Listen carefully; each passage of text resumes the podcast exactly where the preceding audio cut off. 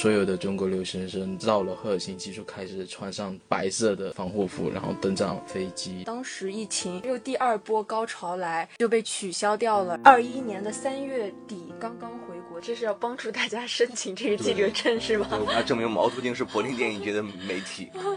线上攻略第一期发送的时间是二零一九年三月十号，整整有两年多了。我们的线上攻略七月份也要开始，就是放映乐婷导演的《红毛皇帝》。我们聊完之后，导演还送我到快到火的火车站。整个这一路走过来，其实也是我觉得我跟凹凸镜一起成长的一个过程。这里是凹凸凸凹电台，我是主播劳动。大家好，这期凹凸凸凹，我们请到了两位凹凸镜自己的小伙伴。一位是何宁，一位是小鹏，来跟大家打个招呼吧。Hello，大家好，我是何宁 Sunny。Hello，大家好，我是小鹏。何宁和小鹏呢，在凹凸镜里是多面手，他们共同负责一个子项目是线上攻略计划，就是大家在网上一起看片。另外呢，他们也是我们在英国的驻站记者，然后采访一些欧洲的电影节呀，还有一些欧洲的纪录片导演。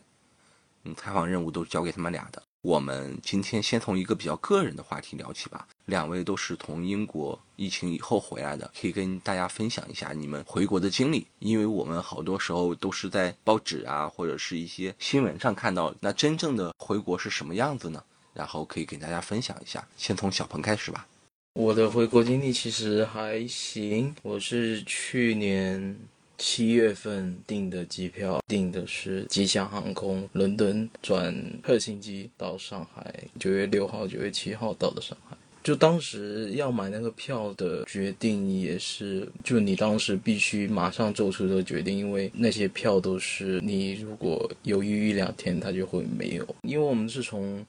伦敦转赫尔辛基，然后赫尔辛基那个机场就完全没有人，而且都所有的店铺都关掉。在那里，你看到了新闻场面上那种所有的中国留学生，但到了赫尔辛基就开始穿上白色的防护服，然后登上飞机。赫尔辛基飞上海好像就八个小时吧，就有两餐。当时我就。三四个小时换一个口罩，我可能就跟着我身边的人错开一下吃饭。我知道有些人是可能。连水都很少喝的。是的，我有听说，真的是有那种可能没有七十二个小时，但是有那个十几个小时不吃不喝的那种案例。然后我跟小鹏的情况是因为我们是前年一九年去的英国，然后疫情爆发是二零二零年的年初，所以说我们有半年时间还好，但到后面的话就是比较严重。但是我们的学期结束就是七八月份，像我的话，有些同学当时在呃海外刚爆发的时候，三四月份的时候，他们其实就回国了。但是我们当时就是呃就没有想着那时候回国，当时也有留学生被质疑说跑读嘛。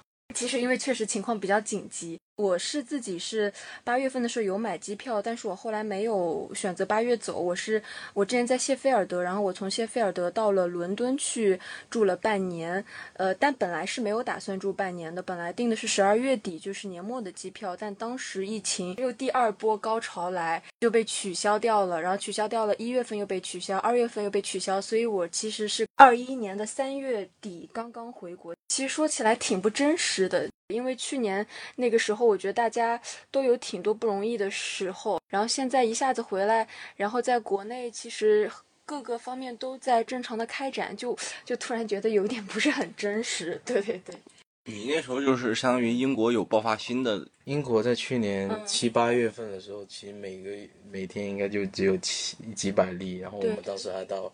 沙滩上去玩啊之类的。当九月份我快走的时候，当时官方好像一开始当时还是比较宽松的，我们只要在呃五天之内有那个核酸检测，你就可以登机。但是在我走的一个星期之后啊，他那个政策已经改成七十二小时了。对，然后在我准备走那几天，英国的呃。病例已经开始爆发了，就就开始回回回，嗯，回归到几千例了。然后我想应该到了十月份，它就开始攀升到十一万例。然后，呃，十一月份又又又封了，就本来是为了说要圣诞，对对，英国人能过个好的好的圣诞，然后把提前封封国，对，然后在十二月二号的时候就解封了。英国恰好自己本土又有英国变异的病情，导嗯然后就导致他们的疫情在被迫又反弹到六七万例，当时应该是英国最严重的一些呃时候吧。对，英国才多少人？就一天就六七万。我们可能看的新闻更多，但是你们真的生活中是什么样子？就是天天在家待着吗？在英国的时候？因为真的是分不同的阶段，就是可能刚开始爆发的时候就确实挺紧张的，都不怎么出去。但其实后来我自己觉得，就是我肯定也会做好防护，戴好口罩，勤洗手。但其实正常的采购还有出去公园散步这些，我自己觉得不会特别影响。对，所以可能在那个环境中你不会很焦虑，至少我自己是这样的。当然有些小伙伴我也清楚，他们有的真的是从来不出家门，然后都是那个超市，就是英国是 Tesco 或者是一些别的超市都送上门来。一月底吧，到二月份国内有病情，然后到三月初意大利的病情，然后其实多多少少我们当时就有有有一点那种焦虑，或者但是当时还是有去上课，然后真正英国开始下决心要开始呃 lock down，就是封城之后，更准确的翻译叫居家令吧，对，就是。是三月二十三啊，我知道。记得好清楚。对，因为然后当时我们就跟我室友在在客厅，每天就听着 Boris Johnson 每天报道一些病例，然后出来发布会，然后我们呃就几个同学一起在那里，就一般一个星期出去一两次。购买两三天的东西，当时就戴好口罩，然后出去也洗手，然后一开始可能会比较紧张吧。我室友买买回来的东西都会用消毒消毒巾，就是擦一遍啊之之类这些东西。但是呃还好吧，到后面四五月份开始开放了之后，就放飞了，就开始开始玩了。然后呃当时呃四五月份的时候，好像课业也开始。结束了，就三四月份的时候，虽然我们在呃封城阶段，但是我们也有说上一些网课啊，然后当时也有有一些作业要赶。真正到六七月份，大家都其实没有什么事情的时候，就天天就跟室友打牌，然后喝酒，然后就然后就看电影。现在想起来，就有点奢侈的生活。回国检测，其实我我回来挺挺复杂的，就是回来居家呃，先在上海十四天，十四天的期间就是每天都要量体温，每天要报告健不健康，然后等到后面居家隔离，还要在每一周要在这戳鼻孔这个操作，对，所以其实刚小鹏讲到这个，我觉得后面还是确实严格我想补充一下，就是大家经历的所谓城市的普检、嗯、那些的检查。跟我们所经受在机场那种那条管是你们的两倍，然后戳进鼻孔里面，然后那个阿姨还要跟你说会有一点点不舒服，你要坚持住，然后在那里面转转了好多个圈，然后一定要停留十秒钟之内再拔出来，那种酸酸感觉，你一你这辈子都不想再，就感觉已经捅到你脑浆那种感觉了。疫情，所以我们的线上公约啊，还有一些电影节的报道，反而就是两位有时间去做这些事儿了。两位都是负责线上公约，可以分享一下什么是凹凸镜的线上公约吗？线上公约其实我刚刚看了一下，第一期发送的时间是二零一九年三月十号，这样子算下来的话，就是整整有两年多了。其实我感觉真的线上攻略能够做起来，真的也是特别神奇，或者说特别有机缘巧合的一件事情吧。因为我当时还在读大学，我读的专业呢是这个图书馆学。然后图书馆学当时一九年，就是其实我跟小鹏第一次认识，也不是因为是凹凸镜，是因为我们之前是在理想国的那个会员，就是在苏州的一个慢书房的读书会上认识的。然后那时候就其实比较时兴，就是线上攻略一本书。我当时也是脑洞一大开，我就想说，那大家一起共读一本书，那我们能不能大家共看一部电影呢？因为当时我也有关注凹凸镜，就发现其实独立纪录片这一块我自己是盲区，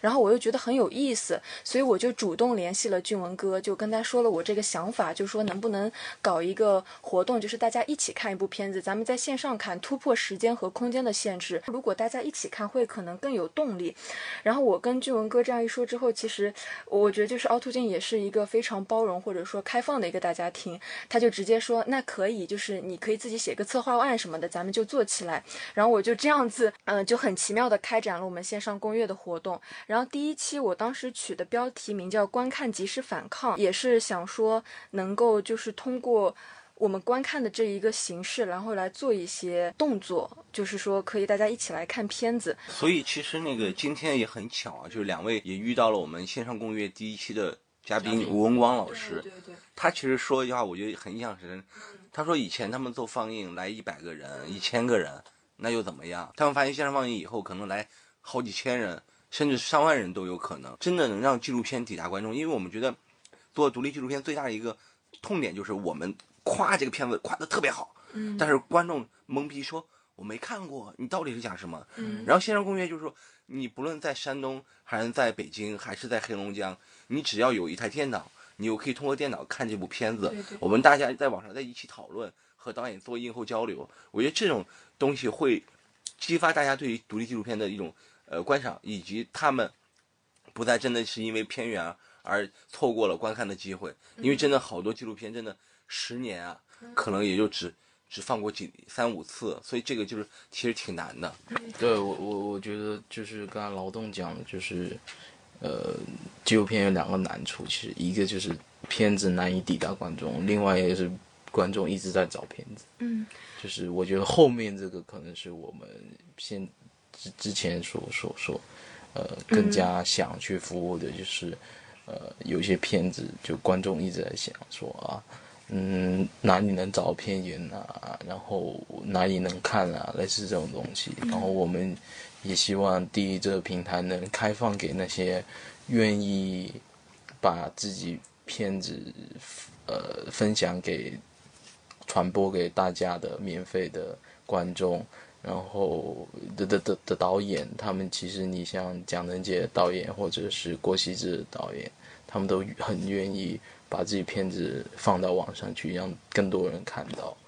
呃，然后同时也有一些片子，它可能一些题材的嗯敏感性，或者是对一些人物的隐私的保护，他不愿意片子在网上被大家呃随意的浏览，但他其实也愿意说，我把这个片子拿出去，呃，让更多人看到。对，所以我们觉得。呃，做这样的活动会还是能，呃，一方面也能宣传一些，或者让更多人看到一些我们比较喜欢的片子。嗯，像我们早期做了几期，呃呃，国外的片子，像我们第四期做的是潘，就柬埔寨的导演潘里的他的。呃，残缺影像，然后第第五期应该是做了响天和弦的港丁。当时我我这片子是因为我当时非常喜欢，我刚看了几部呃向天和弦的片子，然后我对这个导演他的那种，他对观察电影的一种坚持，以及他对呃这种题材的一种。的的的继承跟跟追寻，我觉得都是，呃，很想去介绍给更多的观众。还有第六期的智利之战，对，像就古斯曼的智利之战三部曲，像这些国外的片子，我们我还是希望说借助这个平台，让更多呃观众能去拓宽一下对纪录片的理解，因为我们当时。头几期做一些问卷调查的时候，我会发现很多观众其实是学生或者是纪录片从业者。然后我一直觉得，观看同行的片子或者是一些大师的片子，其实是能拓宽你自己对纪录片的理解跟认识。对，嗯，哎，你说到求片源的事儿，我印象很深，就是，呃，有一期的放映是那个小伙伴好像是一八年还是一七年就求那个片源。后来终于我们做线上公约，那是一个比较蛮特殊的呃片子吧，就因为我们当时做那一期是跟一个 Cafe Play 平台合作，来的人其实也不多，而且我们当时就尝试做一些付费的观看的项目。林星导演他的片子是很不错的，我觉得。就一开始我就是进入最后映后交流的时候，我我还是对导演就是有点愧疚之情，就是我们做这个活动好像来的人不是很多，但是李金导演他讲了一句话，让我觉得放下这个包袱。他说，如果一个人非常愿意想看那部片子，他一定会用试用各种方式去看到那个片子。就是映后的时候，其实就来了一个矿工的遇难者后代。对对，然后他说他自己父亲就是那个遇难者之一，他自己这么多年一直想找这部片子来看，却找不到。他在豆瓣上也关注了片子，然后当时我把活动的链接 post 到了那个豆瓣上，然后他可能看到，然后就知道这个活动，然后来了。我印象特别深，因为那位观众他就说，其实他自己对纪录片也不是很懂。就看到这部片子就很感动，就是说也是给他纪念自己父亲，或者说给自己一个慰藉的一个一个一个东西吧。公约是在一九年，当时疫情还没有爆发，然后现在其实大家对于这种线上的各种活动形式已经见怪不怪，甚至说可能有一点点疲劳了。但我自己当时印象比较感触比较深的是，一九年的时候，那时候我自己印象中哈，做线上看片的这一块其实不是那么多。我自己的话，其实初衷很简单，就是我想了解这个世界，我想看到更多不一样的东西，所以我也想让大家一起看到。其实一开始的时候，那个第一期是呃吴文光老师来讲的是那个袁一男的前进神君。当时我们采取的方式也非常的笨拙，因为那时候也没有想到说会用什么 Zoom 啊、腾讯视频啊。就我们当时应该没有腾讯视频。对对，当呃腾讯会议，对对对，我们就是直接就是在群里面让让导演打字或者说语音这方式。对，今天吴文光老师还回忆想起。他第一印象就是说，我当时打的打字打特别多，对对对对对对，所以其实那时候也挺野生的，大家就是只是想说有这么个事儿，然后就是去探索，也也那时候也没有说疫情就出来有这些东西。如果大家有关注，其实，在凹凸镜的那个线上攻略的一个话题里面，你们可以看到往期的一些做的一些片子。那再说说两位就是。呃，除了工业以外，何宁和小鹏还经常会有一些电影节的报道，你可以分享一下关于电影节的事情，比如说啊，凹凸镜怎么申请的柏林电影节的那个记者证，麻烦不麻烦，复杂不复杂呢？这是要这是要帮助大家申请这个记者证是吧？我们要证明我们凹凸镜是柏林电影节的媒体。年初是那个鹿特丹电影节，鹿特丹电影节完了是柏林电影节，然后再是有巴黎真实电影节，然后有瑞士瑞士真实电影节，然后就是这一波，其实我都都有申请，都走过了，就是就是拿凹凸镜的这个之前写的一些稿子去做的申请，就是申请媒体的话，其实就是按部就班，然后你就是打开柏林的那个网页网页的官网，然后它都会有具体的这个入口，然后你就按照这个入口进去之后，它会。有具体的一些要求，就比如说，呃，你的一些基本信息，然后你之前在哪里工作过，然后你写的一些稿件的一些呃提交证明，所以就这按照它一步一步的走，然后其实网页上都会有很清楚的标识，所以如果对这方面感兴趣，或者说以后想要尝试报这个节展的呃小伙伴们，可以平时也多积累这样的稿件，然后多锻炼，因为我觉得呃，我觉得毕竟像这样子的电影节还是挺大的，就是其实如果你有更多的。经验或者说，呃，对自己有一个更明确的认识的话，其实都会对你的申请有帮助。那两位也，因为我知道你在谢菲尔德嘛，谢菲尔德也很有著名的电影节，包括小鹏也，嗯，那个城市有很多著名电影节。那时候，如果一个中国导演去，如果一个中国导演去了你们国外这些电影节，是不是特别亲切？看他们片子也特别亲切？有没有和那种导演就面对面交流？我很想分享一点，是当时在谢菲尔德时候，我见到了王九良导演，还有是王立波导演，在一个小小的电影院里面能够看到中国导演，而且是中国的片子，然后在场也有一些国外的观众，然后映后我们也有交流，就是还挺亲切的，我们还一起吃了个饭。对，然后他们也去，他们呃外国观众会他的关注点和你们这些留学生关注点会一样吗？学生的话可能会偏创作层面啊，或者是什么的。然后，呃，如果一些呃西方的观众，他可能会比较感兴趣这个背后的更大的议题。对，所以其实都挺不挺多元的。小鹏给我印象最深，其实我最感动一次就是当时去年 First 有一部片子叫《影》，是入围了纪录片单元，但是因为导演在英国，然后没法到现场。然后小朋友就是在英国嘛，然后就坐火车就去到那个导演所在的学校，然后跟导演近近距离的采访。然后我们凹凸镜就拿到了 First 唯一一篇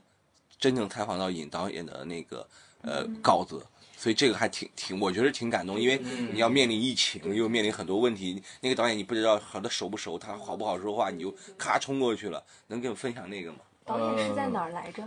呃，Northampton 就是有一个叫做 Southampton 南安普顿，他们应该叫做北安普顿。如果你要翻译的话，我采访应该是去年七月份。所以七月份的时候，就我刚才讲七八月份的时候，英国的疫情其实已经蛮平稳的，呃，但是，然后，但是我我因为刚好我住的城市叫做考文垂，离那个 Northampton 其实只有半个小时的火车，就而且还是英国那种比较慢的火车，嗯，所以所以说当时我看到了，就是说知道了这个消息，我就跟劳动说。其实我可以去采访他，因为那段时间也刚好有空。导演王凯，其实我也是第一次见到他。其实所有室友应该也是，呃，回国了。然后我我去到他的宿舍，然后他们学校其实也是几乎空无一人。他的卧室里面其实就摆着几瓶啤酒，然后他问我说要不要喝啤酒，然后我就说不用了，我是晚上才喝啤酒。但是他就是喝着啤酒跟我在聊那里聊了。两个多小时吧，就感觉是一颗孤独的心，终于遇到了一个知音的人。对，这部片子主要的人物其实就是他跟他自己的母亲。让我意外的就是在那个采访里，他讲出了一个词，让我在我在看这部片子是完全没有的概念。嗯，他他讲了这部片子是一种弑母行为。嗯，对我当时在听到这个词当下，我就觉得非常适合他这个片子。我还记得我们聊完之后，导演还送我到快到火火车站，因为其实英国的城市很小，就是火车站一般在市中心，我们就走了。十几分钟，他把我送出去。其实刚才讲到电影节，我还去过阿姆斯特丹纪录片电影节，但是我当时不是申请记者证去的，我是自己去买票。我当时就买了二毛的全球首映，在映后吧，导演需要去酒局，然后就在跟导演在一个很嘈杂的酒局里面做了半个小时的采访。所以就是你们现在看到的那一篇叫《跨性别明星李二毛的失控人生，努力过又回不来》。当他们准备去给二毛申请护照跟申请，呃，到阿姆斯特丹的一些东西买机票去现场的时候，却意外的发现二毛已经去世了。所以我觉得这也是一个。现某种程度也是一种遗憾吧，所以我们一直在说啊，就是生活其实是最好的导演，生活是纪录片最好的导演。生活我们是指导不了的，我们是导演不了的，让我们知道这个时间的力量。别看着我，别看着我，说的就是你。轻易的靠近，说的就是感情。人与人间那么的不同，你的愿望说不定是他的梦，美满的生活同样中看不中。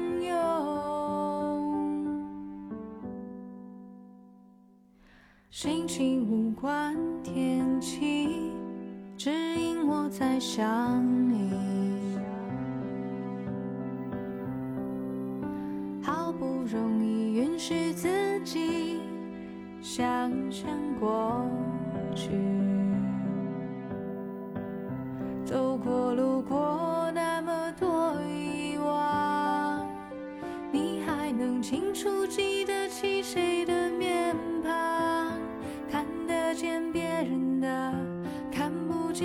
记得记忆在尾巴上。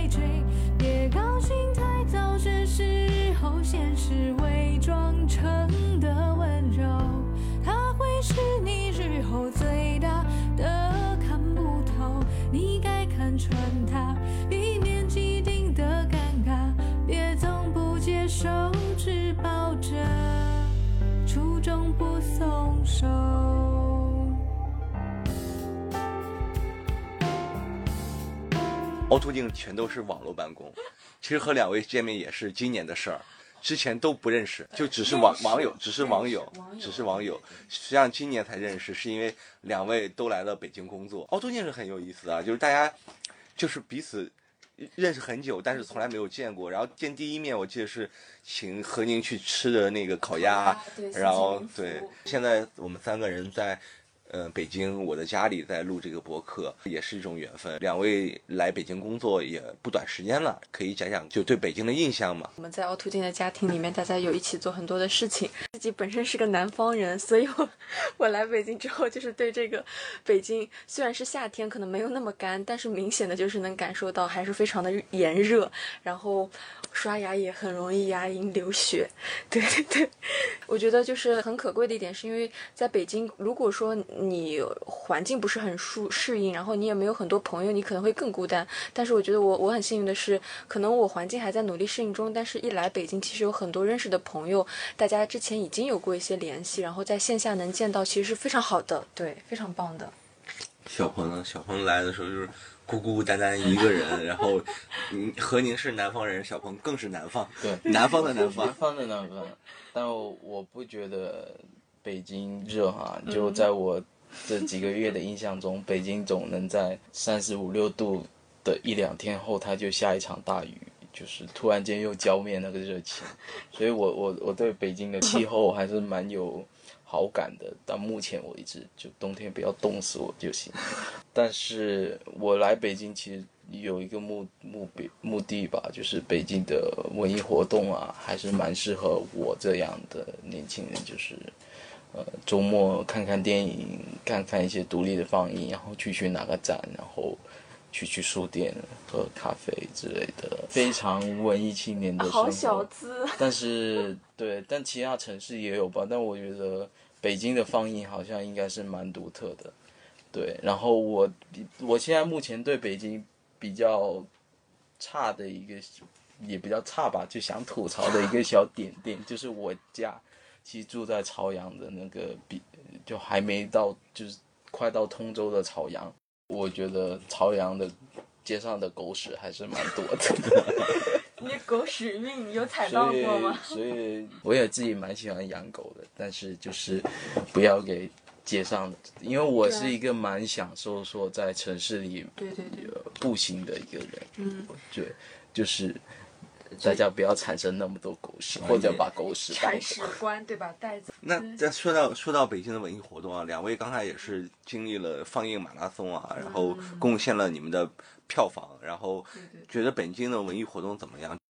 我要期待一下凹凸镜的线下放映在北京。对，预告一下，凹凸镜线下放映应该是七月四号在北新桥附近放映那个徐桐导演的《两把铁锹》啊，欢迎大家到时观看。我们七月份再预告一个，就是我们的线上攻略，七月份也要开始，就是放映岳婷导演的《红毛皇帝》，这个是我们从五月份到六月中旬做了大概呃一个多月的呃线下放映，大概有五十多个城市，然后八十多个放映机构申请做线下放映。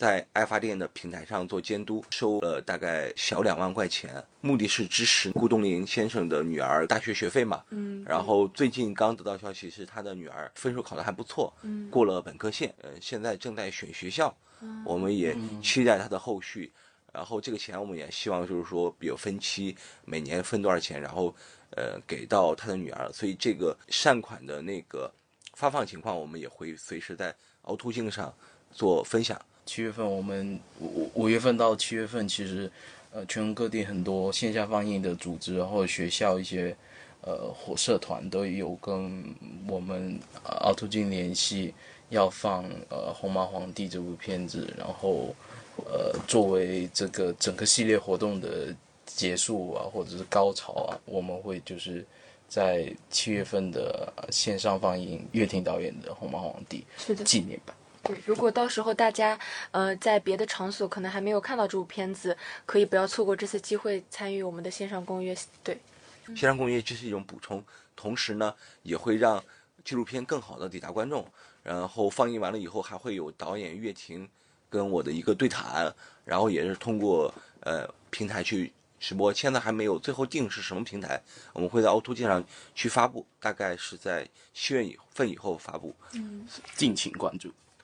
所以其实你们觉得，就是做线上公寓，你最开心的，就是说，或者最有成就感的是什么呢？就刚才我听何颖老师说，第一，我们做的比较早啊；第二呢，就是我们确实有一些观众得到回馈都很正向。那你你你觉得就是呃，还有没有什么让你觉得很开心的时刻？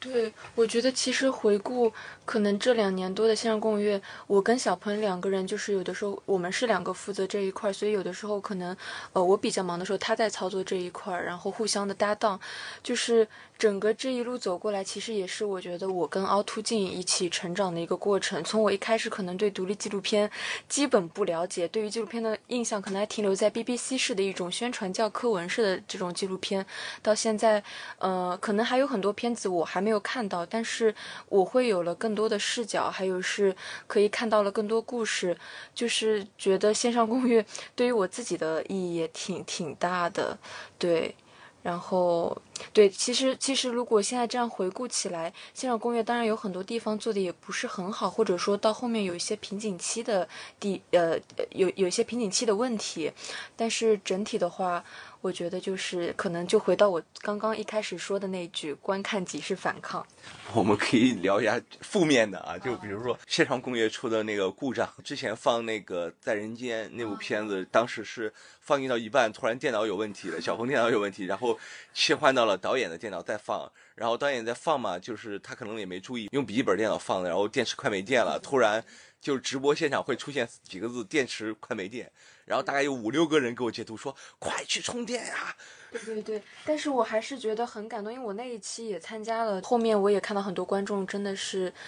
大家又去回头看这个事件，然后再去，就是说，因为现在有这么多新闻在每天发生，每天遗忘，其实我觉得纪录片就是真的是有一个抵抗遗忘的这个作用在那儿。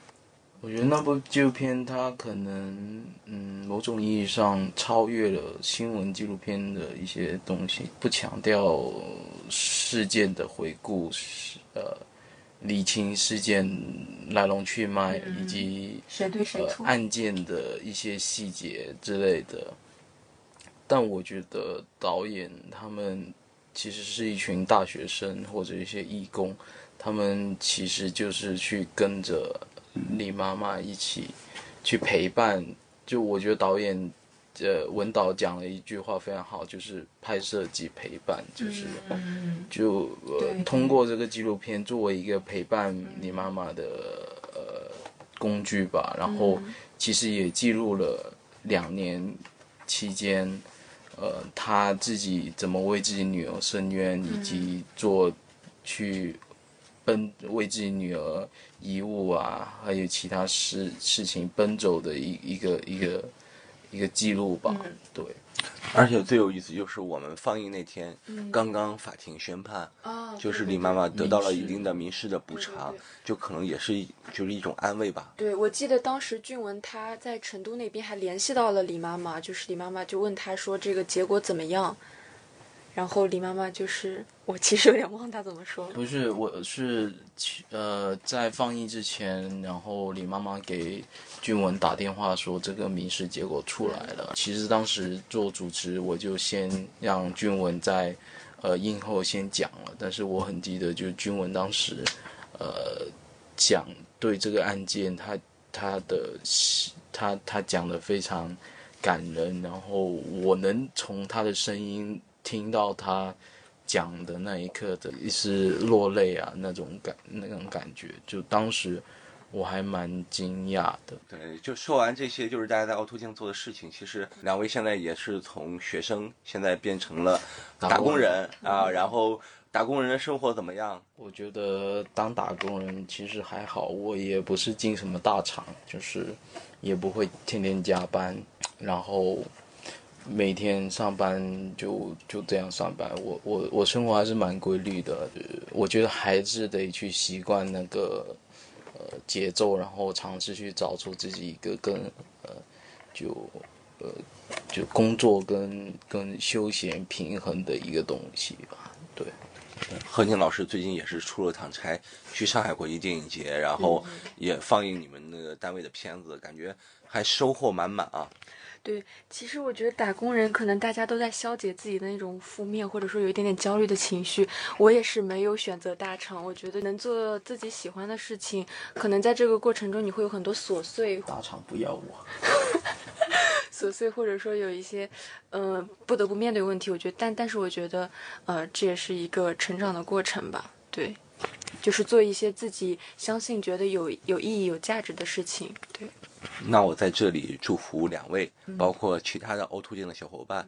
不论是工作还是学业，都一帆风顺，一路畅通。然后特别强调一下，我们今年有三个小伙伴从大学毕业。啊，这个也是一个丰收的季节，所以就是，哎呀，我那天也挺挺动情的，我觉得啊，好感慨啊，大家都在陪伴这个小破号慢慢的成长，我们也希望未来它有一个呃更好的未来吧。就那这期播客结束，谢谢大家的收听，呃我是主播劳动，谢谢大家的收听，我是主播 Sunny，然后祝大家 晚安。